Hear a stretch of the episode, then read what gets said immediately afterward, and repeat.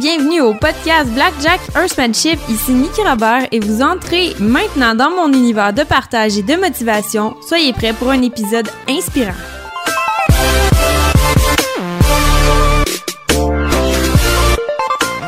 Je suis hyper heureuse de vous retrouver dans ce nouvel épisode, lequel on va parler de récompenser son cheval. J'ai une formation en ligne, je donne des cours, des cliniques, des stages depuis plusieurs années, donc j'en entends souvent parler de euh, qu'est-ce qui est la meilleure manière de réagir, quelle est la meilleure méthode pour récompenser son cheval? On en voit de toutes les couleurs. Le but de cet épisode ne sera pas d'aller dans les théories d'apprentissage en profondeur, euh, comment le cheval apprend, conditionnement classique, conditionnement opérant, les R plus les moins tout ça. On n'ira pas aussi creux. Si c'est un sujet qui vous passionne, que vous voulez découvrir en profondeur, il est toujours possible de les retrouver dans mes formations. Il suffit de prendre les informations que vous retrouverez sur mon site web www.blackjackhorsemanship.com. Mais pour aujourd'hui, on reste on va dire en surface, mais pas dans un sujet euh, trop basique ou qui a pas son importance. Au contraire, il faut qu'on en parle. C'est juste qu'on n'est pas obligé d'aller toujours dans le fin fond du creux du psychologique des études et tout ça. Je pense que une bonne conscience, une logique, une bonne réflexion, puis vraiment savoir qu'est-ce qu'on veut aller chercher niveau valeur, eh bien, on peut le faire sans aller vraiment profondément dans les, dans les études. Donc, je commence aujourd'hui avec déjà, admettons qu'on se met dans une situation, vous êtes en train de travailler votre cheval et il fait une bonne réponse. Il réalise un bon exercice. Comment réagissez-vous pour lui faire comprendre qu'il a bien agi? Malheureusement, euh, il y a beaucoup de gens qui, sans en avoir conscience, ne vont pas vraiment offrir de moments de récompense, donc le cheval ne peut pas réellement saisir quand est-ce qu'il a fait la bonne chose. Donc ça peut parfois donner l'impression que le cheval stagne ou que vous bloquez un endroit simplement parce que il n'y a pas de recherche précise. Donc, euh, si je prends par exemple quelqu'un qui travaille en liberté avec son cheval, qui enchaîne, qui enchaîne, donc les changements de direction, les changements d'allure, demande un tour ici, un autre tour là, qui en repart au galop, ben c'est tellement enchaîné, c'est tellement rapide que le cheval ne sait pas quand est-ce qu'il a donné une vraiment bonne réponse qui méritait d'être soulignée. Un cheval qui est toujours mis à l'effort, mis à l'effort, mis à l'effort, selon sa personnalité, va répondre différemment mais souvent vont offrir moins, vont être un peu plus lourds, un peu plus démotivés parce que peu importe à quel point bon il fait, à quel point il, met du cœur dans répondre à vos questions, s'il n'est pas récompensé, n'est pas marqué d'un moment pour lui dire ça c'était magnifique, je suis fière de toi, ça vaut la peine que tu le refasses parce que tu vois, je valorise ces moments-là ben le cheval ne peut pas le savoir, donc va perdre tranquillement sa motivation. Et là, la personne va se fâcher, va augmenter l'intensité, la pression, peut varier ses émotions envers son cheval. Voyons, aujourd'hui il est pas très bon, hier il était meilleur, c'est quoi qui se passe? Euh, je vais mettre plus de pression, il va se donner plus. Bref, tout ça part de quand est-ce que tu as dit à ton cheval qu'il avait fait la bonne chose? Et là, il y a plusieurs moyens de faire pour présenter le fait qu'il a bien travaillé à notre cheval. Euh, souvent, les gens vont tout de suite penser récompense égale bonbon. Pas forcément. Donc, bonbon, déjà, la première chose à savoir, c'est qu'on peut pas utiliser, ou en tout cas, c'est difficile d'utiliser les bonbons sans avoir une période d'apprentissage reliée aux bonbons. Les chevaux, si tu donnes un bonbon à des timings qui sont pas clairs et précis, ou si tu en donnes un petit peu n'importe quand, c'est-à-dire si ton cheval, par exemple, tu lui demandes un pivot puis il fait, mais il est super lourd ou il va pas croiser comme il faut ses membres ou il va en faire beaucoup moins que ce que tu as demandé, ou bien il bouge les antérieurs en même temps que les postérieurs, et là on se dit, bah ça peut aller, on récompense. Ben, pour le cheval, à ce moment-là, il y a absolument aucun apprentissage, sinon le fait qu'il peut un peu botcher l'exercice, il va se faire récompenser quand même. Et la fois que tu dis, oh non, non, non, là aujourd'hui tu t'appliques, puis là, il, cherche à faire qu'est-ce qui normalement suffit à être payant, mais là, le bonbon n'arrive pas, on va avoir de la frustration. Donc, il y a tout le niveau de, il faut que tu saches qu'est-ce que tu cherches et pourquoi, et avec précision. Donc, si moi j'ai un cheval qui est débutant, par exemple, en ce moment, j'ai un petit poulain, il s'appelle Kina, il y a un an et demi, même si c'est un jeune cheval, si je lui demande, on reste dans le des pivots, ben, je tiens à ce que son antérieur droit, par exemple, soit très bien fixé lorsque je vais demander à ses hanches de partir vers la droite. J'aime mieux qu'il fasse moins de pas, mais qu'il soit mieux fait, donc bien fixé, pour récompenser ça, que il fasse plus de pas, mais un peu tout croche en bougeant en avant, en arrière et finalement ne comprenant pas vraiment mon idée d'exercice. Donc, je vais récompenser mon cheval au moment où il y a eu le bon mouvement avec précision. Plus on est pointilleux, plus le cheval va chercher à travailler aussi dans le détail et le perfectionnement des petites choses avant d'en donner plus. Donc, plus de foulée, plus longtemps de galop, ce genre de choses-là. Donc, je reviens au bonbon. Il y a un principe de tu dois absolument savoir qu'est-ce que tu recherches avec précision. Il y a la question du timing, tu ne peux pas le donner à peu près n'importe quand. Donc, si je prends un autre exemple, je travaille beaucoup avec des exemples, c'est plus visuel et plus compréhensible pour les gens. Si je lui demande par exemple une révérence, puis je veux travailler à ce que mon cheval reste un peu au sol pendant sa révérence. Puis là, je le travaille, puis mon idée, c'est de donner mon bonbon pendant qu'il a le genou au sol. Mais qu'il se dépêche de se relever, puis je le récompense quand même. Au début, c'est tout à fait correct, parce qu'il faut y aller très progressivement dans un exercice de révérence. Niveau flexibilité et niveau compréhension pour l'animal, il faut récompenser les plus petits efforts. Mais si mon cheval maîtrise le principe de « OK, tu fais telle action, je me mets en révérence », mais que la question c'est « Reste au sol, détends-toi au sol », puis qu'il se relève vite fait, puis je le récompense quand même, je vais pas m'aider à aller vers l'amélioration. J'aurai pas un timing précis. De même que si euh, mon cheval, je suis en train de le longer, il trotte, puis là, il a une belle allure, il est rond, il est agréable à regarder, puis là, je dis « Bravo, good boy », puis je vais aller le récompenser, puis là, il finit ça, toi, la tête dans les airs, regarde à l'extérieur, un petit peu de travers, puis je vais récompenser, mais là, mon apprentissage, encore une fois, oui, j'ai eu mon moment marqueur, j'ai dit good au bon moment, mais que je donne le bonbon un peu n'importe quand, encore là, je manque de précision. Je vais aimer mieux si mon cheval a cette situation-là, remettre un petit peu rond, finir sur quelque chose d'un peu plus peaufiné et le récompenser au bon moment.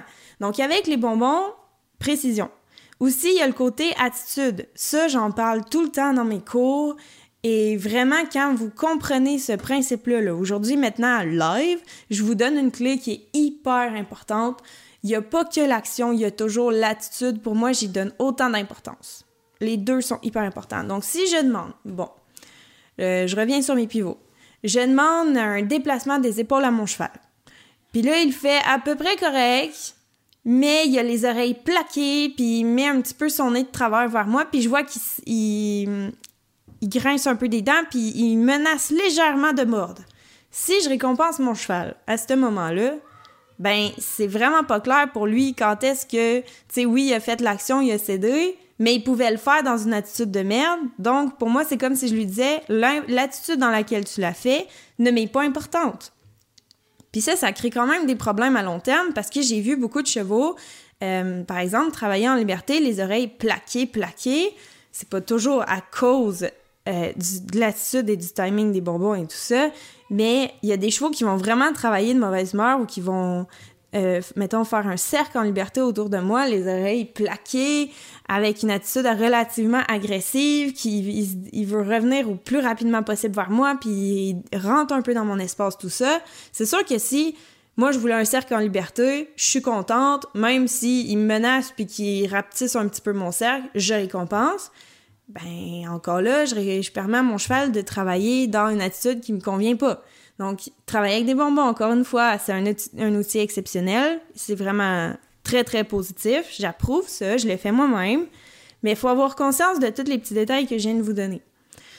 Pour ce qui est de l'impatience, finalement, pour conclure la partie bonbons, Effectivement, euh, il y a des chevaux qui vont être hyper respectueux, plutôt patients et tout ça, qui vont être plus gênés, ça se fait mieux. Mais il y a aussi des chevaux plutôt cerveau gauche, plutôt dans la réflexion, dans la confiance, qui vont être plus du type euh, envahissant.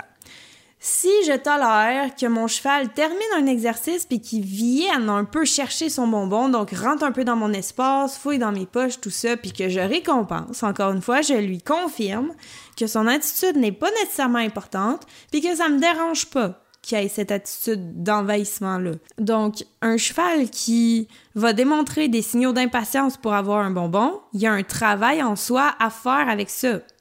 Trop souvent, j'entends des gens dire Mais j'aimerais ça récompenser mon cheval, j'aimerais ça travailler R, tout ça.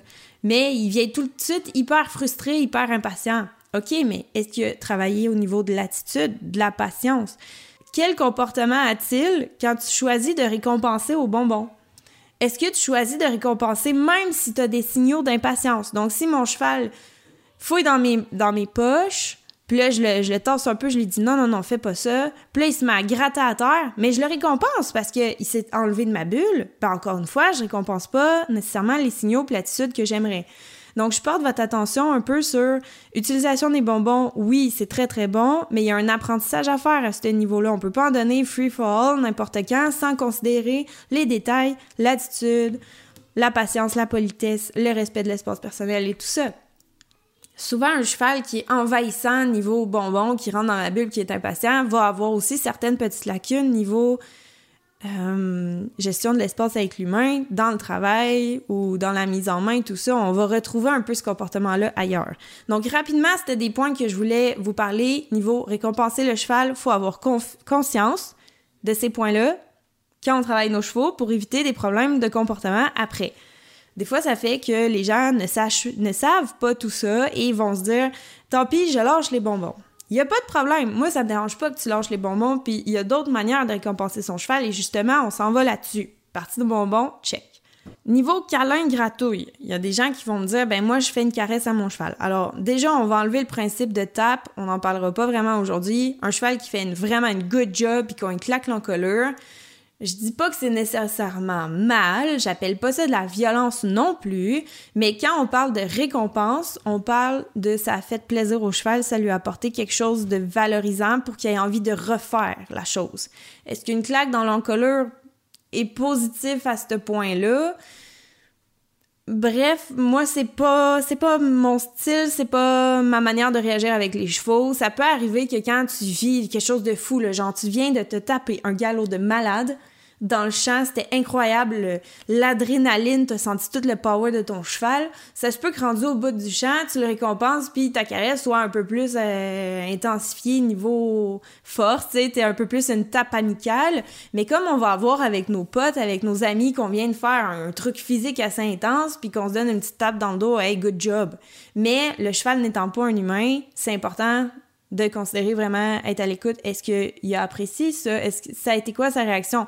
Beaucoup de chevaux vont s'habituer, ils vont apprendre que c'est un truc humain pour dire qu'il a bien fait, donc ils vont le tolérer. Mais là, on parle de récompenser. Récompenser, normalement, devrait être quelque chose d'agréable pour le cheval. Donc, on enlève la partie tape. Si on va côté caresse, dans le monde des chevaux, dans leur nature, est-ce que les chevaux se caressent entre eux? Non. Ils se gratouillent. Oui, ils se gratouillent. Gratouille, là, c'est avec les dents, c'est assez fort. Tu voudrais pas vraiment que ton cheval te gratouille. Ça ferait plutôt mal. Des fois, ils nous le font un petit peu dans le dos et on a nos manteaux et on sent bien les dents quand même. Eux, ils adorent. Mais pour nous, c'est pas vraiment l'idéal. Donc, niveau caresse, rarement les chevaux vont vraiment apprécier une caresse c'est pas que c'est désagréable en soi, mais c'est pas, ça fait pas partie vraiment de leur répertoire d'action entre eux, ça n'a pas une définition en soi. Encore une fois, je pense que les chevaux vont apprendre que c'est quelque chose qu'on apprécie. Et oui, ils peuvent apprécier une caresse, mais est-ce qu'on peut abuser des câlins, qu'on peut caresser, caresser, caresser? Moi, je pense pas que les chevaux vraiment vont y prendre plaisir, puis considérer ça comme une, valeur bonifiée, quelque chose qu'on apprécie, qu'on veut qu'il se reproduise. Par contre, les gratouilles, ça oui. Des fois, on a des chevaux qui sont plus colleux, qui vont aimer donner du love, qui vont aimer se faire flatter d'en face, tout ça. Puis on en a qui, au contraire, le touche-moi pas le moins possible. Par contre, tous les chevaux vont apprécier les caresses, euh, les, les gratouilles, pas les caresses. C'est un petit test pour savoir si tu suivais. Donc, ils vont adorer les gratouilles. Ils vont tout ensemble faire du grooming et ils vont s'offrir ce petit traitement euh, dentaire-là. Donc, c'est important de considérer que quand on veut procéder en récompensant avec des gratouilles, il faut que ce soit quand même assez marqué comme traitement. Là. C'est pas une petite flatterie. Donc, si mon cheval a une bonne action, on va favoriser normalement le garrot comme zone d'amitié, zone où normalement ils vont préférer se faire gratouiller.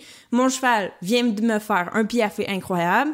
Je vais aller chercher un spot qui a vraiment envie, puis je vais le gratter. Donc parfois c'est le garrot, parfois c'est en dessous de l'encolure, parfois c'est sur la croupe autour de la queue. Des fois c'est des zones où les chevaux aiment beaucoup se faire gratouiller, donc je vais chercher un spot que le cheval adore pour qu'il ait envie de le refaire. Puis si vous pouvez faire l'exercice avec, euh, je pense notamment au crunch. Donc, euh, ouais, c'est un terme un peu spécial. C'est le principe que le cheval va garder ses quatre pattes bien au sol, mais qu'il va basculer son poids sur l'arrière-main pour remonter son dos en forçant ses abdos. Donc, c'est un exercice un petit peu de gymnastication qui est hyper bénéfique pour le cheval et qui se retrouve justement dans mes formations. Parce que c'est pas si simple à faire. Mais oui, ça s'apprend. Puis une fois que le cheval a appris à faire ça, peut avoir envie de répéter l'exercice parce que je le gratouille à chaque fois. Ou, plus facile que ça, ou plus connu, disons, le salut de la reine va être un tour. Donc, admettons, mon cheval est en compo, je lui apprends le salut. Encore une fois, c'est un basculement de poids. Mon cheval se descend, s'étire. Je lui dis bravo, good job. Il se remonte, je le gratouille, je le gratouille. Au moment où j'enlève mes gratouilles, à observer si le cheval a envie de répéter l'action. Ou, euh, je vous donne un autre exemple parce que je suis soudainement hyper inspirée. Euh, j'ai appris à mon cheval, à Blackjack, à placer sa tête, le chanfrein à la verticale, sur demande. Donc, j'essaye que juste à la voix ou avec un léger mouvement hyper subtil, mon cheval place sa tête. Donc, si il fait, je lui demande, il le fait, je récompense avec une gratouille incroyable. Dès que je le lâche, je l'observe. Si mon cheval répète l'action, c'est que la gratouille valait vraiment la peine. Parce que là, la récompense n'est rien d'autre que la gratouille, c'est pas une histoire de bonbons. Donc, il faut valider, est-ce que mon cheval aime vraiment ça? Si au contraire, je m'enligne pour aller le gratouiller, puis qu'il regarde à l'extérieur, déplace son encolure, puis il est comme, oh, là, ben, peut-être c'est mieux de pas le faire, puis d'essayer de trouver un autre spot, un autre endroit ou une autre manière de récompenser mon cheval. Les gratouilles, les caresses font partie des possibilités à considérer toutes les petites choses que je vous ai présentées il y a quelques minutes. Et là, je vais aller dans une autre, euh, euh, une dernière partie qui va être plus au niveau de la pause, laisser tranquille. Le R- finalement, que beaucoup, beaucoup de gens vont faire sans en avoir un peu conscience, qui est un peu la première chose qu'on apprend dans le monde du cheval, surtout monter.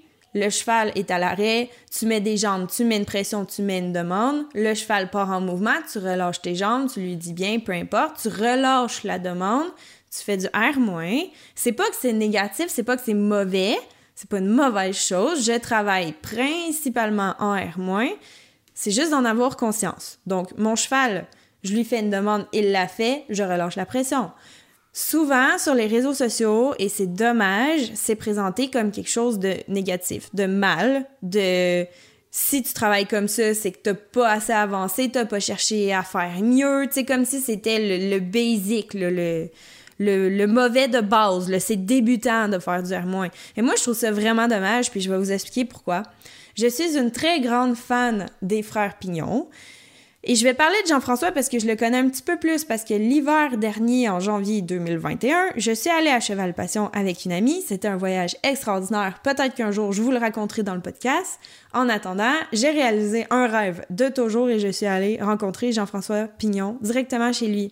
Et on a parlé un peu de ces choses-là parce que Jean-François va pas appeler ça R+, R-, nanana. Il est vraiment plus euh, dans le ressenti, dans le feeling, puis dans le côté naturel, et je rejoins énormément les frères Pignon dans cette envie d'être le plus proche possible du côté naturel du cheval parce que c'est là que je les sens les plus épanouis. Donc oui, on peut apprendre à nos chevaux à bien se gérer quand on met des bonbons dans nos séances. On peut les faire accepter des gratouilles, on peut les rendre un peu positives, mais c'est sûr qu'entre eux, qu'est-ce qui, comment ils font leur communication, comment ils font leurs demandes, c'est question polie, avertissement, mise en action, euh, exécution. Donc, si j'y vois un petit peu en phase, le cheval qui veut déplacer l'autre va baisser les oreilles, lever un peu le nez, hey, toi, tosse-toi. phase 2, va lever un peu plus le nez, peut-être lever, foyer un petit peu de la queue, s'avancer vers l'autre. Hey, je t'ai demandé de te tasser. On est en phase 2, 3, on est dans l'avertissement. Puis si le cheval ne s'est toujours pas déplacé, ça va être phase 3, phase 4, passage à l'action. Au pire, je vais te mordre d'une fesse. Donc, ça, c'est le côté naturel. Qu'est-ce qui se passe quand les chevaux vont avoir ce genre d'interaction? Le cheval, euh, admettons qu'il sera en phase 3-4, finalement va charger l'autre qui résistait pour une raison X. Et aussitôt qu'il s'est déplacé, les deux, autant celui qui s'est déplacé que celui qui a demandé de se tasser, vont mâchouiller, se détendre et proposer de nombreux signaux d'apaisement. Ça, c'est ce qu'on va voir le plus souvent dans nos troupeaux et c'est, oui, c'est équilibré, c'est qu'est-ce qu'on peut observer dans la nature, c'est ce que les études de chevaux sauvages ont révélé. Les chevaux communiquent comme ça, ils sont très bien, ils sont très confortables dans cette manière de faire. C'est leur monde à eux. Des fois, on a l'impression qu'on n'est pas correct si on caresse pas, si on donne pas des bonbons, mais on a une vision très, très humaine de la chose et on est complètement différent d'eux. Pour eux, ça peut être un peu plus angoissant d'apprendre à se gérer leur attitude, leur impatience. Ça peut être plus inconfortable, plus demandant pour eux d'apprendre à travailler avec les bonbons qu'ici on parle directement en comportement naturel. Je connais ça, je te demande mon cheval recule, je travaille avec certaines phases, des demandes progressives vers là maintenant il se passe quelque chose. Le cheval connaît très bien cette manière de faire. Je pense que ce que j'aime le plus de vouloir aller vers le naturel, c'est que les chevaux le connaissent déjà, ce langage-là, ils sont déjà à l'aise. Normalement, s'ils ont eu une, bonne éducation de base, qui ont bien répondu à leurs besoins fondamentaux, qui ont été élevés en groupe, qui n'ont pas vécu un sevrage traumatisant ou une vie au box, il y a plein de facteurs à considérer. Je suis d'accord avec vous, mais en général, quand j'ai un cheval qui arrive à l'entraînement, un cheval que je connais pas, je peux tout de suite utiliser certains codes qui vont ressembler plus près à leur langage naturel de base entre eux puis je vais réussir à me faire comprendre, puis le cheval va être apaisé, il va, il va comprendre.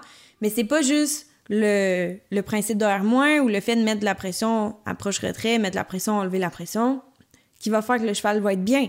Encore une fois, comme dans les bonbons, il y a des tonnes de choses à maîtriser avec le cheval, avec notre manière de demander pour que le cheval soit confortable dans nos demandes puis dans notre apprentissage. On peut pas juste mettre une tonne de pression, enlever la pression puis dire que le cheval est bon, euh, il est bien. C'est pas ça quand les chevaux vont avoir une interaction dans le genre de l'exemple que je vous ai donné, comme j'ai dit, ils vont se détendre les deux chacun de leur côté après ce qui s'est passé. Il y a une confirmation de je t'ai déplacé, respecte mon espace, ok, je me suis tassé, tu me laisses en paix. Il y a un réconfort là-dedans parce qu'ils savent que le cheval qui a fait déplacer l'autre est confiant, stable, il est clair, il va savoir gérer une situation si jamais il se passe quelque chose de grave. Puis ça, c'est euh, un sentiment de sécurité qui est important chez le cheval. Donc, je veux pas m'avancer trop là-dedans. Le but, c'est pas de vous faire le cours entier sur les sujets, mais encore une fois, je reviens vers des clés importantes qui vont faire la différence. Donc, c'est important que quand mon cheval fait la bonne chose, encore une fois, le timing, hyper important. Moi, je vous dirais, relâcher, c'est quoi, en fait? C'est pas juste euh, dire wow, OK, on repart. Ça prend un moment, ça prend un délai pour que le cheval puisse comprendre que c'était la fin de la demande. Et ça doit paraître dans votre corps. Donc, il y a beaucoup de gens que je vais dire, OK, fais une pause. Puis là, ils vont arrêter le cheval, mais ils vont rester hyper tendus et ils respirent même pas. Ils s'en rendent pas compte. Ils sont prêts, ils sont en train de préparer dans leur tête la prochaine demande, comment qu'il faut qu'ils se placent, avec quelle intensité ils vont la demander. Et en fait, ça devrait même pas être une question parce qu'on devrait toujours commencer avec l'intensité numéro un, c'est-à-dire la plus petite, la plus subtile, parce qu'on veut amener les chevaux vers une écoute de subtilité un échange qui est vraiment très calme, très fluide, très fusionnel. Donc, c'est important que dans votre corps, ça paraisse.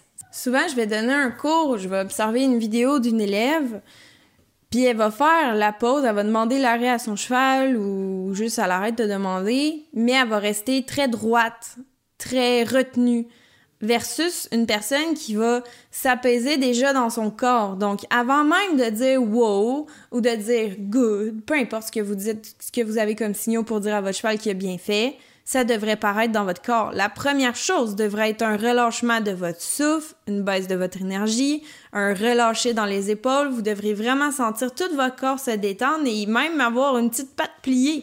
Tu sais, quand on a une position là, vraiment relâchée, relaxée, vous devez limite être lourd tellement vous êtes détendu et dans la non-action, non-demande. Puis, oubliez pas de respirer parce que souvent, on a une posture qui est plutôt bien, mais si on respire pas et qu'on n'est pas apaisé, le cheval pourrait se retenir lui-même et rester dans l'anticipation de il va se passer une autre affaire. La plupart des gens vont rester assez énergisés, prêts pour la prochaine demande et réfléchissent à OK, après ça, on va faire ça, on va faire ça. Fait qu'évidemment, le cheval va rester dans une énergie élevée, un peu dans l'anticipation ou pas, mais il va pas se détendre. Et s'il se détend pas, il n'y a pas la phase où il apprend qu'est-ce qu'on est en train de travailler. Donc, souvent, c'est hyper important, ça, ce que je te dis là en ce moment. S'il n'y a pas de moment où le cheval peut se reposer, se détendre pour comprendre qu'est-ce qui vient de se passer, vos apprentissages vont être beaucoup plus lents, beaucoup moins marqués. Vous aurez l'impression peut-être de stagner ou d'aller trop lentement parce qu'il y a un petit bug au niveau de comment le cheval apprend c'est hyper important que vous alliez chercher la détente du cheval. La détente, c'est quoi? Déjà, considérant que votre corps et votre détente à vous est exceptionnelle, on va, on va considérer ça. Le cheval devrait en faire de même, devrait se mettre dans une posture relativement détendue, pas besoin d'être endormi, mais vraiment plus relâché, la tête plus basse que le garrot idéalement, des mâchouillements, des clignements aux yeux, des mimiques faciales qui sont relâchées. Il y a beaucoup, beaucoup à observer sur un cheval pour le lire, le comprendre. Puis ça, c'est dans mon module 1 qui est hyper approfondi dans mes formations. Donc oui, ça s'apprend, il y a des livres, il y a des formations, il y a des comportementalistes, il il y a plein de ressources pour apprendre. Mais oui, il faut les connaître, les signaux, il faut être capable de les observer, il faut aussi être capable de les utiliser dans notre pratique avec les chevaux.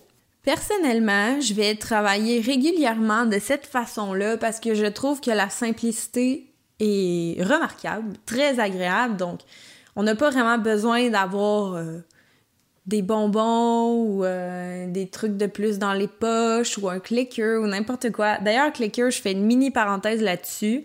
J'aime le principe, je l'utilise pas simplement parce que pour moi c'est un peu encombrant, puis je vais plutôt essayer de, avec les sons, faire mon marking de clicker. Je pense que ça peut être un bon outil pour une personne qui est pas trop à l'aise niveau timing, niveau constance dans ses signaux pour le cheval, mais je préfère m'en passer personnellement. Donc, je reviens sur euh, le principe de R-. C'est beaucoup plus facile quand on travaille en R-. Donc, le cheval est déjà habitué et à l'aise dans une idée où on relâche la pression, il peut se reposer et être à l'aise, être bien dans cette, euh, cette manière de fonctionner-là. C'est beaucoup plus facile si, admettons, t'es en train de faire un, un, entraînement ou une compétition. Mettons, t'es en train de faire une compétition de reining. Ton cheval te fait un galop à couper le souffle ben il y a juste en relâchant un peu ton énergie et tes aides qui va pouvoir confirmer à ton cheval là je suis vraiment satisfait de toi. Tu sais tu peux pas t'arrêter, récompenser ton cheval d'une manière euh, c'est sûr que là compétition, on est rendu plus avancé là, on est dans le peaufinement extrême, on n'est plus dans une idée d'apprentissage. Ça je suis d'accord. Mais d'apprendre à mon cheval à être à l'aise aussi quand il y a juste demande plus de demande, apaise-toi, repose-toi, on est dans une idée plus naturelle. Je pense que ça peut vraiment aider le cheval quand on est rendu dans une situation comme une compétition, n'importe quelle discipline, ou qu'on a un spectacle à faire, puis qu'il faut un peu plus enchaîner les choses. Dans mes spectacles, je vais quand même donner des pauses assez marquées à mes chevaux. Je vais rechercher quand même les signaux parce qu'on a beaucoup de, de stress dans cette ambiance-là. Parfois, je vais donner des bonbons, mais c'est vraiment pas tant l'idéal.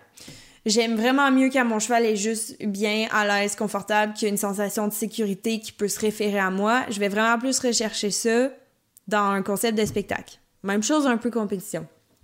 Donc, dans un côté pratique, j'aime bien l'heure moins.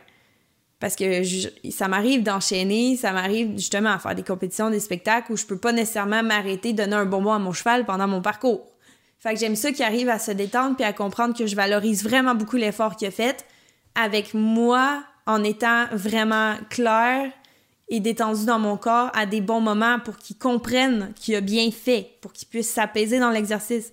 Si je suis toujours extrêmement tendu, mon cheval va faire son parcours en étant extrêmement tendu. Je termine l'épisode là-dessus. Je rappelle que le but aujourd'hui dans ce petit épisode, ce n'était pas de vous donner toutes les informations approfondies sur les théories d'apprentissage, la différence entre R R moins, P plus, P moins. Il y en a beaucoup à dire. Il y en a vraiment beaucoup à dire. Et ça fait partie de mes formations.